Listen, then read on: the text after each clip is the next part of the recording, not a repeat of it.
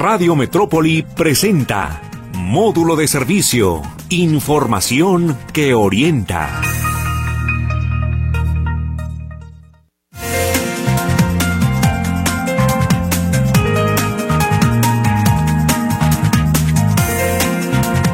¿Cómo le va? Gracias por acompañarnos. Estamos en módulo de servicio. Qué gusto saludarlo en este programa que tendremos hoy de suma importancia, de sumo interés. Ya escuchará usted.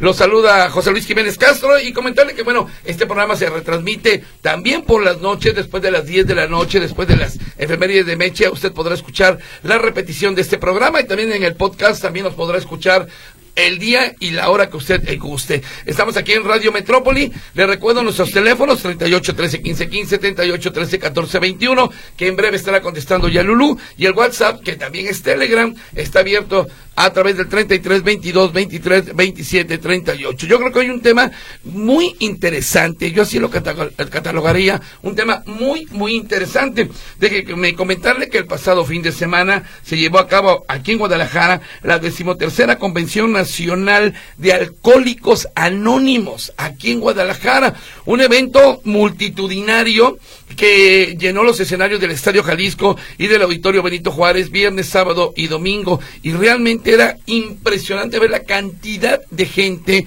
eh, perteneciente a diferentes grupos, entiendo yo, de Alcohólicos Anónimos a, nivel nacional y a nivel internacional que se dieron cita en este eh, punto. Así que bueno, hoy vamos a saludar con gusto en este programa. Eh, primero, las mujeres. Ah, Mónica, ¿cómo le va, Mónica? Muy buenos días. Hola, muy buenos días. Mi nombre es Mónica. Muchas gracias. Está también con nosotros Sergio. ¿Cómo le va, Sergio? ¿Qué tal? Bien, bien, gracias a todos. Muchas gracias por Muchas gracias. Y Rosendo, ¿cómo está Rosendo? Gracias. Buenos días al público que nos escucha, muy amable. José Luis, muchas gracias por la oportunidad de estar aquí en tu programa. Gracias. Rosendo, platíqueme qué fue lo que ocurrió el fin de semana aquí en Guadalajara quiénes se reunieron, cuántos se reunieron, de qué se trató este evento, reitero, multitudinario de alcohólicos anónimos, tanto en el Estadio Jalisco como en el Auditorio Benito Juárez. Sí, efectivamente, cada cuatro años nosotros tenemos una reunión nacional, que es la Convención Nacional de Alcohólicos Anónimos, cada cuatro años. En esta ocasión nos tocó celebrarlo aquí en Guadalajara, el viernes en la apertura en el Estadio Jalisco, el sábado en el Auditorio Benito Juárez y nuevamente en el Estadio Jalisco la clausura. Eh, por ahí los, eh, las personas que nos escuchan probablemente hayan visto circular por la calle infinidad de camiones que tenían las lonas de alcohólicos anónimos. Mucha gente se preguntaba qué andan haciendo por aquí, porque andábamos por todos lados. Fue una asistencia de alcohólicos, aproximadamente 50 mil alcohólicos, pero adicionalmente los alcohólicos venían acompañados de su familia. Entonces, incluso para las autoridades y las empresas aquí en Guadalajara, pues hubo una derrama económica importante también. Sí, por supuesto. Em, el alcoholismo es una enfermedad, así se le ha catalogado, a pesar de que muchos no lo quieren reconocer. No sé si usted padece esta enfermedad, no sé si usted algún familiar padece esta enfermedad, su hijo, su esposo, su esposa, ¿por qué no? Y es interesante saber hasta dónde ha llegado Alcohólicos Anónimos, cuyo eh, eh, emblema eh, dice, bueno, doble A, está la, la doble A está encerrada en un triangulito y dice em, unidad, a ver si lo veo bien, servicio y recuperación. Unidad, servicio y recuperación. ¿Por qué estas eh, tres eh, formas de eh, nombrar alcohólicos anónimos? ¿Por qué unidad? ¿Por qué servicio? ¿Por qué recuperación? Ah, bueno, pues ah, son los tres legados que le llamamos en Alcohólicos Anónimos y pues ah, llegamos aquí a Alcohólicos Anónimos para recuperarnos, ¿no? Para recuperarnos de esta enfermedad que pues ya es catalogada, ¿no? Por médicos como una enfermedad y este, entonces esa es parte de la recuperación. Unidad porque nosotros solos no podemos, o sea, tuvimos que estar juntos, un grupo y hacernos fuerte. Y servicio es lo más importante de Alcohólicos Anónimos es pasar el mensaje a otro alcohólico. Ahí estamos haciendo un servicio. ¿Y recuperación? Pues exactamente, llegamos aquí para recuperarnos. Bueno, por ejemplo, yo en mi caso, yo sentí que eh, toda la vida, todos estos años en, mi alcoholismo, me fui perdiendo. Cada, o sea, cuando yo llegué aquí, no quedaba nada de mí nada absolutamente. Entonces yo siempre lo vi como una pieza, ¿no? Una pieza, ir juntando, ir juntando todas las piezas que, que había perdido Mónica. Eh, eh, Sergio, ¿se logra la recuperación total de esta enfermedad llamada alcoholismo? Ah, mira, José Luis, como una enfermedad, es una enfermedad, es una enfermedad degenerativa. es algo así como una diabetes. Se puede controlar, pero no se cura del todo. Por eso es lo que mencionaba ahorita mi compañera, este es la unidad y es el servicio. A través de estos dos elementos, a través de estar pasando el mensaje, de estar trabajando en nuestra comunidad, eh, como lo hicimos ahora, por ejemplo, el fin de semana en la convención, es una forma de mantener la, enfermedad tranquila, de mantenerla pausada. Pero como tal, nunca se va a curar al 100%. En, en, en el evento que hubo el pasado fin de semana, los que estaban ahí era gente en proceso de recuperación, era gente ya recuperada. ¿Quiénes eran? ¿Por qué se llevó a cabo ese evento? Este es un evento que se lleva a cabo cada cuatro años y es una manera de pasar el mensaje, que es el propósito de la agrupación. Es nuestro principal propósito, pasar el mensaje a la persona que todavía está sufriendo la gran mayoría o, todos los alcohólicos que estábamos ahí estamos en un proceso de recuperación. Este, como te mencionaba ahorita, no quiere decir que ya estemos curados, pero tampoco estamos bebiendo. El día de hoy estamos haciendo cosas diferentes para no tomar solo por hoy.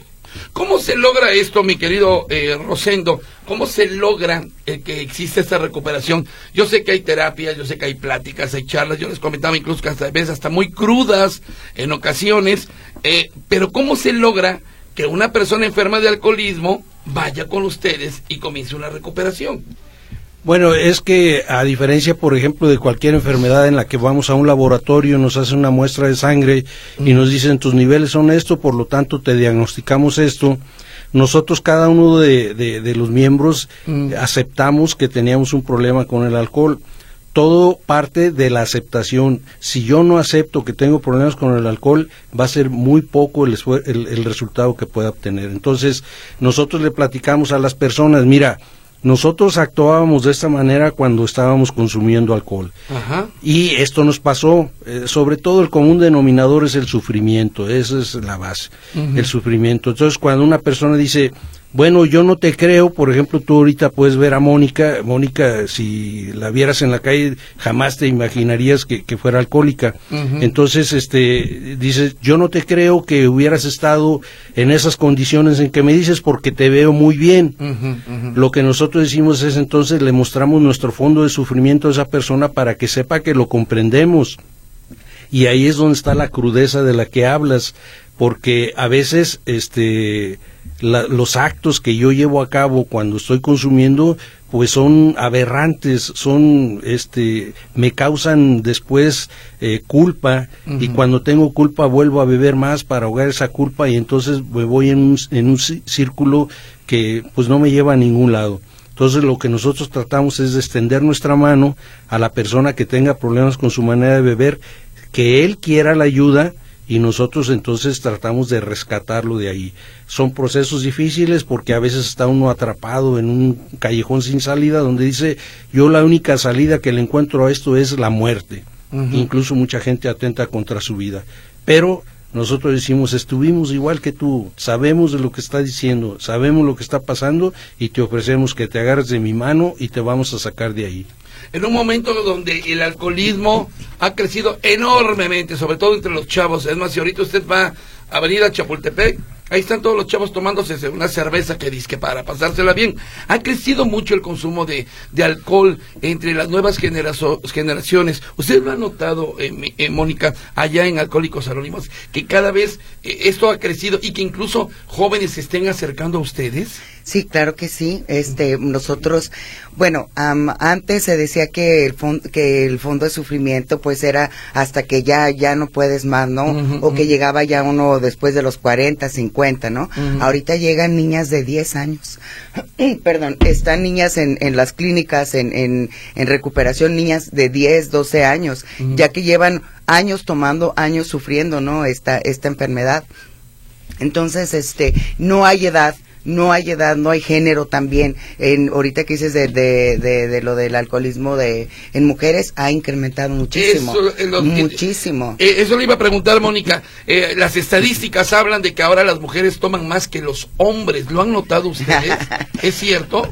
bueno, somos más alboroteras, eso sí, ¿verdad? Entonces, pues posiblemente no, pero sí, las mujeres este ya estamos al, al, al tú por tú o al, ¿sabes qué? Déjame, yo le gano. O sea, si estás en una reunión o me tocó, ¿no? Estar en una reunión y decir, pues yo voy a tomar igual que este hombre y, lo voy a tumbar. Y dale, ¿no? Entonces sí veo el alcoholismo en, en las mujeres este, jóvenes muy, muy, muy, muy dado. Como que es un escape eh, maravilloso para, para la juventud hoy en día. Usted comenta desde los 10 años, caray, pues eh, son unos niños, ¿no? A los 10 años, ¿no? Sí, claro que sí. Ok, ¿cómo comienza esta enfermedad? ¿En qué momento comienza? Yo le voy a decir una cosa, el otro día vi un video y hay muchos de esos, de un niño le lleva a su mamá eh, una botella de cerveza, pero ya destapada y el niño le toma, el niño tendrá 10 años, y ya luego se la da a su mamá, pero luego le pide otra y el niño le toma y se la da a su mamá. Tres veces se repitió la misma situación. ¿Cómo comienza el alcoholismo? No, José Luis, esa pregunta está difícil.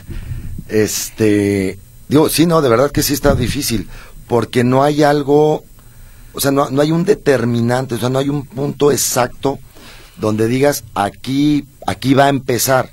Mm. Si fuera así, de alguna manera se pudiera hacer algo para evitarlo. El problema es que hasta ahorita, creo yo, eh, lo, lo detectas ya cuando la enfermedad está muy avanzada porque es muy evidente. Y lo curioso es de que todas las personas que están alrededor del, del, adicto, del alcohólico, del enfermo, como lo, como lo quieran llamar, ya se dieron cuenta, excepto la persona que lo, que lo padece. Lo que sí es muy cierto es de que coincidimos muchos compañeros que mucho tiempo antes de habernos tomado la primera copa ya teníamos síntomas de esa enfermedad. Es ¿Cómo? ¿Qué tipos? Por ejemplo, algo, algo muy evidente es la hipersensibilidad. Tendemos mucho o, a minimizar las cosas o a maximizar los, los sentimientos, sentimientos sobre todo. O sea, o, es muy o es muy pobre o es muy rico. Por ejemplo, una canción de José Alfredo, ¿sí? Te, te ayuda a sensibilizarte más y de repente echarte tus chelas. Sí, claro, eso, digo, eso es una razón perfecta para eh, beber. Un rompimiento amoroso, por ejemplo un rompimiento amoroso o, o, una nueva una nueva conquista este que ganó tu equipo favorito o que perdió. Eh, digo, cualquier es cualquier cualquier motivo es bueno para comenzar una buena borrachera. Ajá, perfecto. ¿Y, y, y, coincide usted con Mónica que, digamos, a los 10 años comenzaría una persona, eh, digamos, de las más jóvenes a tomar? Ah, sí, desgraciadamente la, eh, la, edad en la que comienzan ya las adicciones, pues va siendo menos. Hay, sí, hay chamacos de 15, 14, 13 años, 8 años en centros de, de, rehabilitación, clínicas de rehabilitación. Cabe mencionar que no son de alcohólicos anónimos, este, pero digo, están haciendo su esfuerzo por ayudar a estas personas. Eh, eh, Rosendo, ¿cómo es una terapia, por llamarlo de alguna manera, no sé cómo le llamen ustedes, eso también quiero que me lo platique, ¿cómo es una terapia, una charla, una plática en Alcohólicos Anónimos? ¿Qué pasa? O sea, la persona primero debe estar convencida de que tiene que ir por sí misma, ¿no? Claro. Ajá. Sí, eh, la cuestión aquí es de que le llaman terapia por decirle de alguna manera, mm. pero en realidad no somos terapeutas nosotros. Mm. Lo que nosotros hacemos en cada junta que, que tenemos es compartir nuestras experiencias, es decir, cómo éramos, lo que nos aconteció y cómo somos ahora. Por eso yo digo que cuando una persona llega y dice es que eh, ustedes no saben lo que me pasa, sí, sí sabemos lo que te pasa porque pasamos por ahí. Entonces, lo que hacemos nosotros todo es eh, voluntario. No se le obliga a una persona a decir, confiesa estos pecados o di que pasó esto o, no te hagas tonto, aquella vez que te encerraron en tal cuarto, ¿qué sucedió? No, no, no. Es simplemente decirle, mira, a mí me pasó esto. Cuando una persona oye que, que le están hablando así, él baja la guardia y dice, fíjense que a mí también me pasó. Y lo que hacemos nosotros es de que cada uno de los miembros del grupo tiene una determinada experiencia, no todas las experiencias son iguales. Entonces cada uno va compartiendo la experiencia de cada uno de él y el recién llegado se puede dar cuenta, decir, yo tengo una historia parecida a la de fulana o la de fulano, y entonces empieza un acercamiento a decir, oye, ¿qué pasó? ¿Cómo lo manejaste? ¿Cómo lo hiciste? Y poco a poco lo vamos acompañando. A la hora que llega un nuevo a un grupo, el, le decimos, eh, si tu problema es con la bebida, ya no es solo tu problema, también nosotros nos hacemos cargo de eso. Todo el grupo cierra filas para tratar de ayudar al nuevo pero sin apropiarse de su voluntad, sin apropiarse de sus decisiones y sin decirle qué es lo que tiene que hacer. Por eso incluso hay mucha gente que dice, es que a mí eso no me sirve, tanta libertad no me sirve, yo necesito que me amarren porque si no me tomo la otra. Pues nosotros no lo hacemos, nosotros hasta que esté convencido. Es simple fuerza de voluntad o ustedes se apoyan por psicólogos, no sé, sociólogos, no sé, lo que usted quiera y guste, doctores. ¿Es simple fuerza de voluntad nada más? Sí, eh, nosotros, el programa está eh, establecido a través de aportaciones de psiquiatras, sociólogos, eh, médicos, etcétera. De ahí se tomó y de ahí se, se sintetizó el programa de Alcohólicos Anónimos. Pero la cuestión es de que la fuerza de voluntad no funciona. En el alcohólico la fuerza de voluntad no funciona, porque muchas veces nosotros hemos ido a jurar, los que somos católicos, al templo y decir voy a jurar por un año y a los tres meses ya estamos otra vez borrachos. y, y, eso va en contra de nosotros decir, es que ni siquiera eso puedo cumplir, o sea, no sirvo para nada, yo no debería estar aquí en la sociedad y eso pues va empeorando las cosas. Entonces, no se trata de que a fuerza de voluntad vamos a hacer las cosas, simplemente es nada más poner la voluntad en algo que nosotros creamos lo que sea, de manera de que le pidamos ayúdame porque yo solo no puedo. Eh, me imagino, mi querida Mónica, que el hecho de que eh, hay muchas personas que seguramente dicen, pues no, yo me regreso y seguiré siendo borracho. Y lo vuelven a intentar y van para atrás, lo vuelven a intentar. Se, se ha de repetir en constantes ocasiones, ¿no? Bueno, sí, este, son las recaídas, ¿no? que le llaman, que le mm. llama uno. Puede, este, yo de hecho llegué tres, dos veces, esta fue mi tercera vez. Eh, ya tengo unas 24 horas aquí, pero sí, la primera vez, este, eh, duré un mes, no, no practiqué el programa. ¿Qué es practicar el programa? Es rendir estoy completamente derrotado, yo ante el alcohol no puedo. Y yo como alcohólica siempre quise, yo le voy a ganar, yo un día voy a tomar como la gente normal, yo, yo, yo puedo, yo puedo. Entonces llegué, no pude, salí, tomé otros tantos años y así, así hasta la tercera vez. ¿Qué pasó esta vez? Que dije completamente convencida, yo sola no puedo. Yo necesito de mi grupo, de un poder superior, o sea, Dios como yo lo concibo, ¿no? Cada quien como, como lo quiera, pero yo no puedo. Y yo me rendí ya no puedo más, no puedo más con el alcohol, no puedo más con las drogas, no puedo más con esta, esta manera de vivir tan infeliz porque estuve a punto de matarme varias veces. ¿Usted a qué edad empezó a tomar? Yo a los 12 años. 12 años. Sí. ¿Y relacionó el alcohol con drogas, con hechos ilícitos incluso? Sí, claro que sí. Yo a los 14 mm. años fue cuando empecé a, probar otro tipo de drogas y, y, sí, me enganché muchísimo. Su compañero Rosendo habla del sufrimiento. Me imagino que solamente no es solamente sufrimiento para el alcohol, sino para la familia, ¿no? Claro que sí, yo como madre, eh, madre soltera, pues obviamente me quedé soltera precisamente porque mi primera, mi primer amor es el alcohol, o sea, fue el alcohol, a mí que, o a maridos y todo, vaya, ahí nos vemos. Si tú te interpones en mi manera de beber, y de mi fiesta, o sea, bye. Yo soy madre soltera con tres hijas y claro que les hice mucho daño. Y claro que, que, que digo, ya tengo bastantes años aquí y tratando todos los días de, de ser la madre que siempre soñé. ¿Sus hijas toman? Eh, sí. ¿Y? Bueno, la del medio es una de nosotros, es alcohólica, este, en recuperación, gracias a Dios.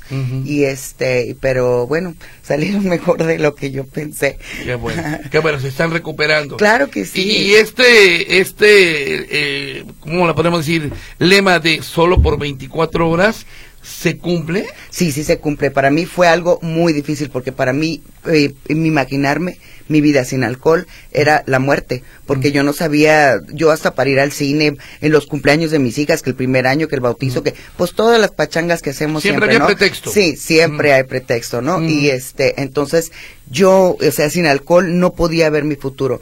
¿Cómo me voy a divertir? ¿Qué voy a hacer? ¿Cuándo voy a volver a sonreír? Hasta para tener una relación con una persona, ¿no? Que te dé ese valorcito de que, ay, no, bueno, a la hora de la conquista, como decían aquí este, todo, yo se, se acabó mi vida. Entonces, ese plan de las 24 horas para mí, ok, solo por hoy no voy a tomar.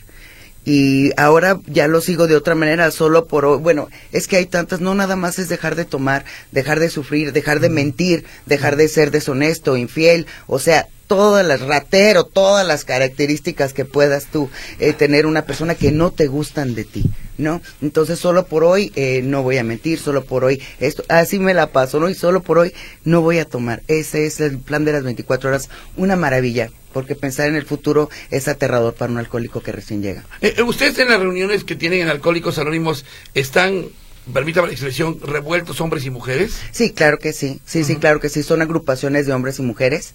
Este, creo que ya lo vamos a cambiar a una agrupación de personas por los géneros, ¿no? Que hoy hay diferentes y con todo respeto, qué bueno. Este, y somos, estamos hombres y mujeres. Tratamos de apoyarnos mujeres con mujeres y hombres con hombres, ¿verdad? Claro, claro, porque además yo entiendo que las historias son muy distintas, o sea, usted es madre soltera, ya comentó cuál es la situación, tres hijas, una de ellas también en recuperación es muy distinta, eh, digo, a propósito del Día de la Mujer, a lo que pues puede eh, sufrir un hombre con alcoholismo, ¿no?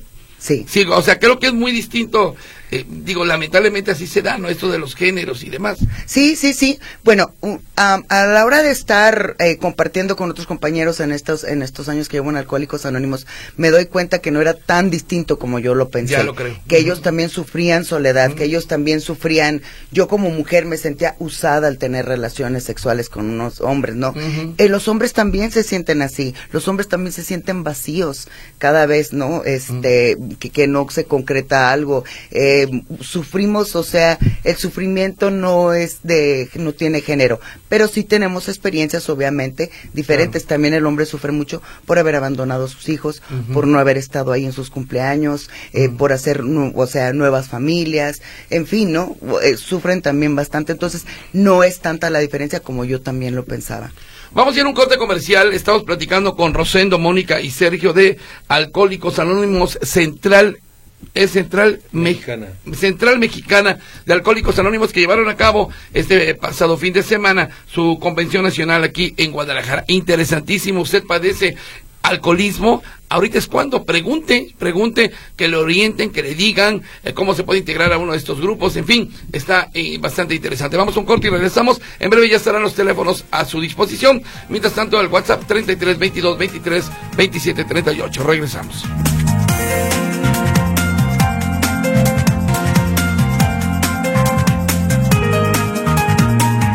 Estamos de regreso aquí en módulo de servicio y hablando con Alcohólicos Anónimos eh, eh, eh, como enfermedad. Es, bien interesante, estoy platicando fuera de micrófonos con Sergio respecto a estos niños que de repente le dice el papá, destápame una cerveza o veme a la tienda a comprar una caguama.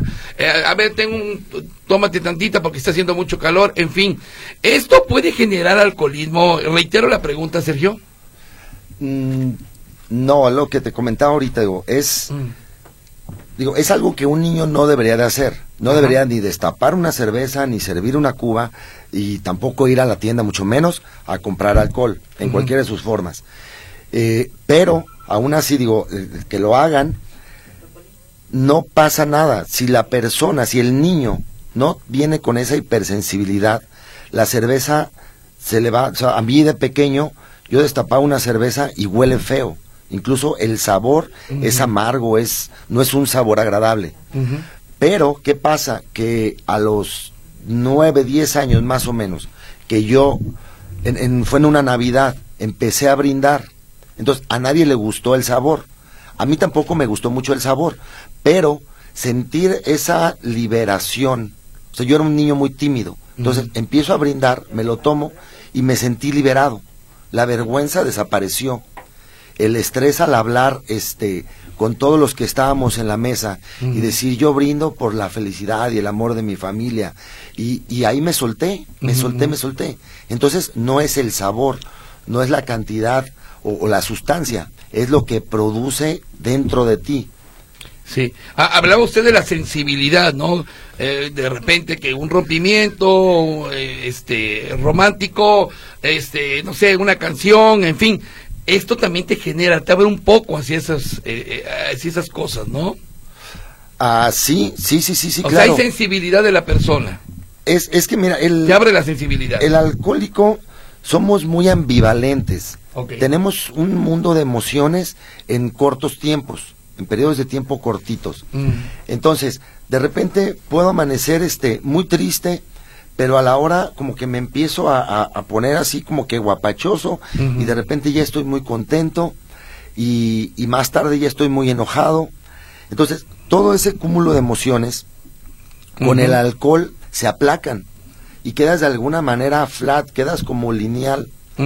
Y este y estás sereno y, y eres como un amor. Y eso funciona o sea, en un principio de- del alcoholismo eso te funciona muy bien porque de alguna manera este te mantiene tranquilo. Pero pasa que después de algún tiempo te vuelves a sentir como al principio. Hablaba hablaban hace rato de la soledad del miedo de la tristeza este todos esos sentimientos que siente un alcohólico antes de empezar a beber En, en ocasiones, bueno, habla uno de las personas ebrias, que nunca falta el impertinente, o nunca falta el borracho alegre, o nunca falta el borracho violento, el chuleador, ¿no? Que le da por chulear a toda la familia, a las muchachas y demás. O sea, eh, como dices tú, es ambivalente este asunto de las personalidades de las personas que toman, ¿no? O sea, tienen diferentes personalidades de repente. Cuando no los conocías así, dicen que los niños y los borrachos dicen la verdad, ¿es cierto? Bueno, sí. Ay, no sé, conocí muchos borrachos muy mentirosos. Pero bueno, Bueno. este, sí tenemos diferentes personalidades, diferentes personalidades. O sea, eh, cuando está uno tomando, como dice eh, también eh, que la timidez, pues de repente, pues ya uno se, se empieza a, a aflojar un poquito, a ser más alegre. Eh, eh, las mujeres no se digan, ¿no? Que ya me paré a bailar en la mesa, que ya hice show, que esto, esto, otro, ¿no? Y cambiamos completamente. Yo, ah, en lo personal, pues cuando tomaba, eh, siempre he sido muy alegre, pero era como 400 mil veces más alegre, una alegría ficticia, obviamente, y este, y, y escandalosa, ruidosa, eh, o sea, vergüenza, ¿no? Con. Al día siguiente era, ¿qué hice, Dios mío? La no? cruda moral. La cruda moral, exactamente, exactamente. Y normalmente, pues, una persona responsable, ¿no? Mm. Y alguna vez que ya ton- tengo alcohol en mi, en mi cuerpo, eh, no me importa nada, no me importa nada, no me importa manejar, no me importa llegar tarde, no me importa no ir al trabajo, no me importa quién es, o sea, no me importa absolutamente nada. Dicen que hay, hay unos eh, eh, ebrios que dicen que eh, borrachos manejan mejor. Ah, Ese exactamente. es mucho, ¿no? Ese es uno de los muchos dichos. Y dicen por ahí también que si los borrachos eh, siempre dicen la verdad, ¿por qué no reconocen que están borrachos?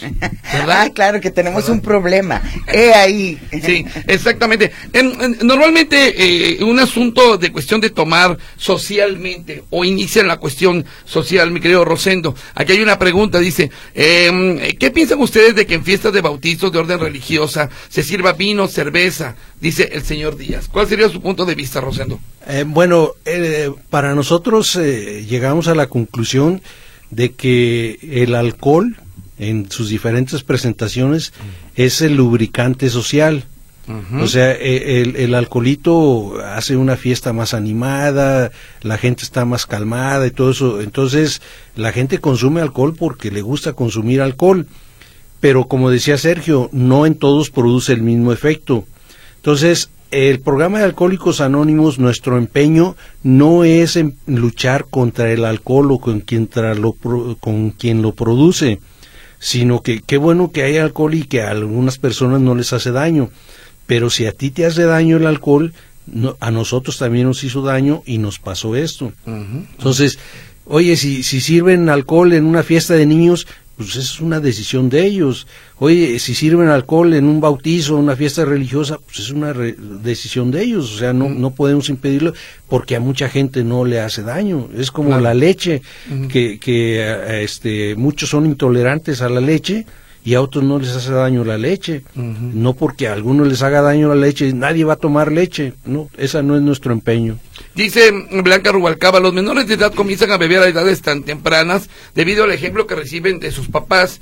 Esto es lo que normalmente sucede. Es cierto, es verdad. ¿Quién me quiere responder? Ven a sus papás a tomar de papá borracho o mamá borracha. Hay hijos borrachos. ¿Es cierto eso o es un mito?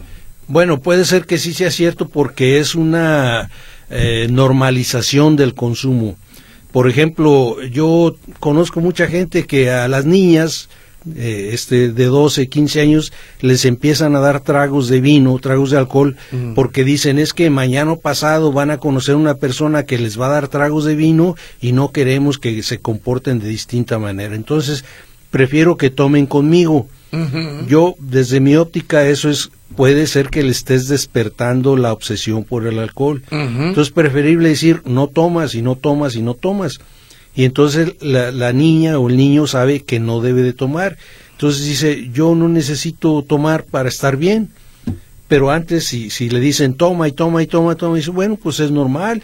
Este, después, cuando hay problemas, yo he oído que dicen, ¿y mis papás de qué me regañan? Si ellos hacían fiestas, y ellos esto, si ellos me mandaban a la tienda, si esto. Entonces la gente se empieza a justificar.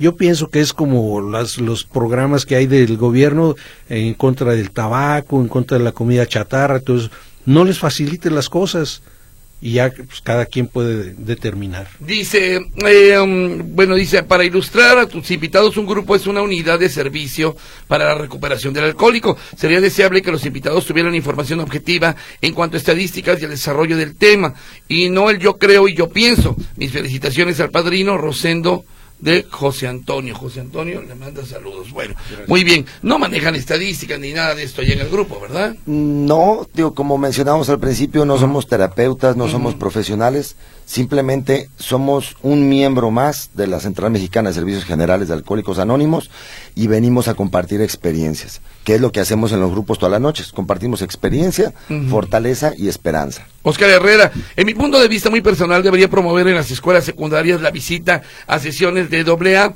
en sus aniversarios, ya que los testimonios son, son muy impactantes y revelarían la verdad detrás de esta terrible enfermedad, dice. Yo le voy a comentar una cosa, don Oscar, les comentaba aquí también a los invitados. De, uno de mis primeros reportajes que hice fue justamente de Alcohólicos Anónimos. Yo nunca he tomado, nunca me he emborrachado, se lo digo honestamente, y me tocó cubrir una sesión de Alcohólicos Anónimos y me quedé impresionado. O sea, realmente me sentí deprimido, este, triste, no sabía ni cómo empezar el reportaje, finalmente salió. Son muy crudas, permítame que siga utilizando esta expresión, a tal grado que se llegan a, groserías, a, gritos, a no sé, hay veces hasta se salen de control, ¿no?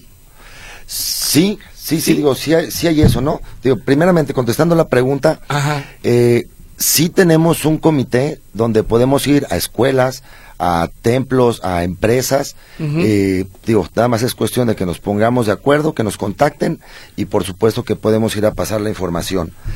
Y y esto, esta parte que dices de, que si son muy crudas las experiencias o los compartimientos, eh, sí, de repente sí son, son muy crudos eso, esas pláticas, porque estamos hablando desde nuestro dolor. Platicamos qué es lo que nos llevaba a beber. Entonces, generalmente pues no son experiencias buenas, no son experiencias positivas, vamos. Es lo que nos duele, lo que nos molesta. Esas partes, esa parte es la que nos lleva a beber. Entonces, es lo que es lo que platicamos, es la es la parte de la experiencia que estamos haciendo el día de hoy, que es la parte de la fortaleza y que y a dónde y hacia dónde queremos ir. Ok. Que es la esperanza. La esperanza. Y finalmente se logra la recuperación. Hay personas que se recuperan y jamás vuelven a tomar. ¿Se logra esto finalmente? ¿El objetivo? Dentro de la agrupación, por supuesto que se logra. Okay. Este, una vez que están fuera, digo, no hay manera de monitorearlo porque pues, la gente se va. No sabemos si volvió a beber o siguió sin beber. Pero dentro de una agrupación hay personas de 48 años, de 50 y tantos años, dentro de la agrupación sin una gota de alcohol. Perfecto. Estamos hablando con Alcohólicos Anónimos de la Central Mexicana. Eh, reitero, ellos tuvieron su convención nacional en Guadalajara este pasado fin de semana. Está con nosotros Rosendo, Mónica y Sergio. Eh, usted ha tomado y se ha puesto bien chachalacote y no sabe qué pasó después. Bueno, ahora es cuando para preguntar y sobre todo escuchar testimonios y también orientación para toda la gente que tiene este problema, la enfermedad del alcoholismo. Regresamos luego de una pausa. El WhatsApp está abierto 3322 2327 38 y los teléfonos ya se lo sabe 38 13 15 15 y el 38 13 14 21. Regresamos.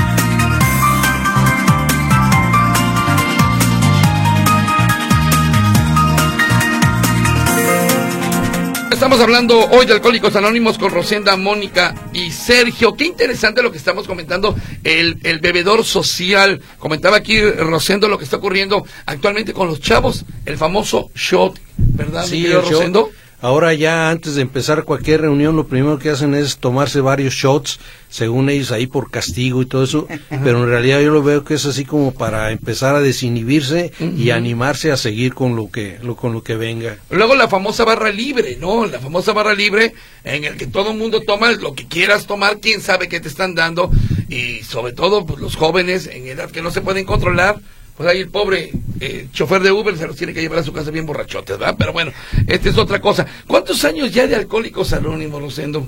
Pues estamos eh, cumpliendo 88 años de Alcohólicos Anónimos en el mundo. Es un programa que nació en Estados Unidos, donde a partir del compartimiento así de una persona que estaba buscando estar sin beber, eh, se encontró con otra persona que tenía también la intención de dejar de beber y por primera vez dice él, nadie me sermoneó, porque eso de que sermonean alcohólico, deberías de dejar de beber, deberías de ser como tu primo, mira, él es tan exitoso y mira todo esto, no, pues ya uno con, con lo que trae uno tiene para que le anden echando eso. Entonces dice, no me sermoneó, empezamos a hablar de tú a tú y, y este, una plática que iba a ser de 15 minutos se convirtió de 5 horas y a partir de ahí fue el punto luminoso entre, en que un alcohólico le comunica a alguien más cómo puede mantenerse sin beber a partir de la liberación del propio individuo. ¿Por qué Anónimos? Bueno, eh, eh, esto dio el nombre a, a Alcohólicos Anónimos porque cuando estas personas tuvieron la experiencia dijeron cuántas personas en el mundo habrá que tienen esta necesidad, pero como en ese tiempo nada más eran poquitos ellos, dicen, no, es que si nos empiezan a hablar y a pedir ayuda no vamos a poder hacerla, entonces vamos a ponernos discretos, vamos a ser anónimos, y entonces de ahí eh, hicieron un libro que se llama Alcohólicos Anónimos, y a partir del libro de Alcohólicos Anónimos se adopta el nombre para la comunidad de Alcohólicos Anónimos, pero no tiene nada que ver con vergüenza o con, o con este, dudas acerca de lo que pasa. Es que eso a eso iba, efectivamente, pareciera que dices, bueno, no, pues yo para qué doy todo mi nombre completo, pues me da vergüenza que sepan que soy alcohólico. Nada Sí. que ver. No, es al contrario, Ajá. porque lo que decía Sergio, ¿no? Somos hipersensibles y entonces si yo doy mi nombre completo aquí en tu programa, que lo escucha mucha gente, después la demás gente va a decir, ah, tú eres Rosendo, el que estuviste en el programa, de así, yo soy eso, oh, no, eres una maravilla, eres un ejemplo, eres un esto, y entonces esa gloria me vanagloria, me hace daño y hace que yo diga, bueno, pues si ya soy un gurú, de Alcohólicos Anónimos, Claro, claro. de la sociedad, ya salí en el programa de José Luis, pues entonces yo creo que merezco un premio y mi premio normalmente es a tomar. A tomar. Entonces Pregun- por cuidarnos. Alfredo Prieto, ¿por qué el alcohólico se enoja cuando le dicen borracho? Se ponen como energúmenos y barbajanes, ¿es cierto? Mónica, claro, ¿sí es cierto? Sí, claro que sí, claro que sí. Eso es lo que decíamos, ¿no? Que Ajá. no, no reconocemos de que realmente tenemos un problema con el alcohol, Ajá. de que somos unos borrachos, de que una vez que ingerimos alcohol Ajá. ya perdemos el control. Eso es exactamente lo que es un alcohólico. Una persona que bebe y a la hora que bebe pierde el control, perdió completamente el control. Correcto, dice que hablen de los bares, permisos, grandes empresas cerveceras. Uy, híjole. Pues yo, como yo comentaba, o sea, ahorita en la avenida Chapultepec, a la hora que quiera y guste, a la hora que me esté oyendo, está lleno de chavos que supuestamente deberían estar en la escuela y están haciendo la tarea, entre comillas, con una buena cerveza y hasta un tequila. Entonces, este es un asunto con el que también hay que, pues si no luchar, por lo menos convivir, ¿no? Las grandes empresas que te venden alcohol. Sí, claro, pues digo, ya lo, ya lo mencionaban ahorita, eh, que a mí me haga mucho daño el alcohol, no quiere decir que lo vayan a prohibir. Así Digo, es. por razones, este, razones e intereses muy particulares, pues es algo que va, va a existir y con lo cual tenemos que coexistir. Dice eh, Rosy Fregoso, ¿creen ustedes que si hubiera, si no hubiera tantas cantinas y bares, se podría controlar el consumo de alcohol en los jóvenes? Definitivamente no. Digo, es una manera más, es un, es una, una línea más de cómo llegar al alcohol, pero, pero pues no, digo, hay alcohol en todos lados, ¿no? O sea, hay alcohol en casa, hay alcohol en la tiendita de la esquina, hay un montón de licorerías, bares. Si me permite, José Luis, Sí, incluso claro. En Estados Unidos ya hicieron ese ejercicio hace mucho tiempo, en 1930 aproximadamente hicieron lamentada prohibición, donde prohibieron, e- era eh, como la droga, nadie puede tener alcohol ni nada de eso, y no pudieron reducir el consumo. Entonces, esa no es la solución. No, es como eh, la veda electoral en cuanto al alcohol, ¿no? Este día por la romería o por elecciones no se vende alcohol y ¿qué hace el alcohólico? Pues una semana antes se abastece, ¿verdad? Y, y, y, no pasa absolutamente nada. Había un amigo que decía, yo no sufro por eso porque yo el alcohol lo compro en la farmacia, dice. Imagínate nada más. Eh, dice por acá eh, eh, José, yo pertenezco a Alcohólicos Anónimos, mi esposa murió hace tres años y gracias a este movimiento yo no volví a beber. Pues felicidades José, la verdad, felicidades. ¿Cómo sesionan ustedes? ¿Quién me quiere platicar? ¿Dónde? ¿Cuándo? ¿Cómo es una sesión y cada cuánto? Ah, en Alcohólicos Anónimos tenemos sesiones, es bien importante, de hora y media. Eh, tenemos sesiones por la mañana, a mediodía y en la tarde en diferentes grupos de la ciudad. Ah, digo, nada más es cuestión de, encontrar. ¿Cuántos grupos hay en Guadalajara? ¿Cuántos grupos somos? En el estado de Jalisco somos alrededor de 850 grupos divididos en cuatro áreas. Entonces, digo, habemos más o menos un grupo por colonia mínimo. ¿Cómo se mantiene Alcohólicos Anónimos? Alcohólicos Anónimos con nuestras propias contribuciones. Contribuciones de los mismos miembros de cada, de cada grupo, de cada local, es como se mantiene Alcohólicos Anónimos. ¿En, eh, en Alcohólicos Anónimos eh, puede haber permanencia voluntaria? Mm, no, en un grupo tradicional no. Sesionamos hora y media, por ejemplo, en mi grupo sesionamos de ocho y media de la noche a diez de la noche. Eh, nadie vive ahí, nadie, nadie está internado, no, no damos asilo. Es una hora y media donde vamos a compartir y nada más. Dice, Alcohólicos Anónimos no está a favor de quien produce ni quien distribuye el alcohol, ni tenemos opinión de actividades diferentes a nuestro objetivo. Ah, bueno, seguramente es un compañero de ustedes que reitera, no estamos a favor de quien produce ni quien distribuye el alcohol, ni tenemos opinión, actividades diferentes a nuestro objetivo. Para la gente que se muestra interesada en, en pues es que yo le iba a preguntar, Rosendo, eh, llevar un familiar, pero no, el familiar tiene que llegar solo, ¿verdad? ¿O, o, cómo? ¿Qué, papel juega la familia? El, el, el, proceso es este. Por ejemplo, yo en mi casa veo que hay alguien que tiene problemas con su manera de beber porque es evidente. Lo, yo le pregunto a alguien de Alcohólicos Anónimos, oye, ¿cómo le podemos hacer? Nosotros de Alcohólicos Anónimos le decimos, habla con, con el candidato, y dile que si quiere tener una charla con nosotros. Ok. a partir de eso nos dan los datos y nosotros ya sea que vayamos a su casa o que él vaya al grupo o que nos veamos en un café. Muy y les platicamos qué, qué, es lo que hacemos y qué es lo que no hacemos. No nos los llevamos a la fuerza, no vamos por ellos. Hay, algún, hay algunas otras este, pues, organizaciones que sí, la familia habla y dice vengan por él y llegan y lo secuestran prácticamente, pero es porque ya no lo aguantan. Entonces, después de que nos pasan los datos, nosotros platicamos con el, candidato y le decimos, oye, pues te queremos explicar qué es lo que hacemos nosotros y ya tú, tú tomas tu decisión. Pero a veces funciona, a veces no funciona. Dice, el alcohólico se vuelve una persona muy astuta, mentirosa y ventajosa. Dice, mi padre fue alcohólico. Y bueno, aquí, eh, bueno, estarán llegando ahorita más, más mensajes. Eh, para concluir, eh, por lo pronto, Mónica, comenzamos con las mujeres. ¿Cuál sería tu orientación? ¿Qué le podrías comentar a la gente? Sobre todo a las chicas, tú que eres mujer y tú que comenzaste desde los 12 años consumiendo alcohol. ¿Cuál sería tu recomendación? Bueno, pues ah, para empezar de que no tuvieran vergüenza de que eh, no hay nada de qué apenarse. Eh, del ser alcohólico es una enfermedad como cualquier otra. Eh, desgraciadamente está pues muy estigmatizada por la sociedad y sobre todo en las mujeres, ¿no? Que se supone que tenemos que tener un rol de mamá o de hija o de perfectas, ¿no?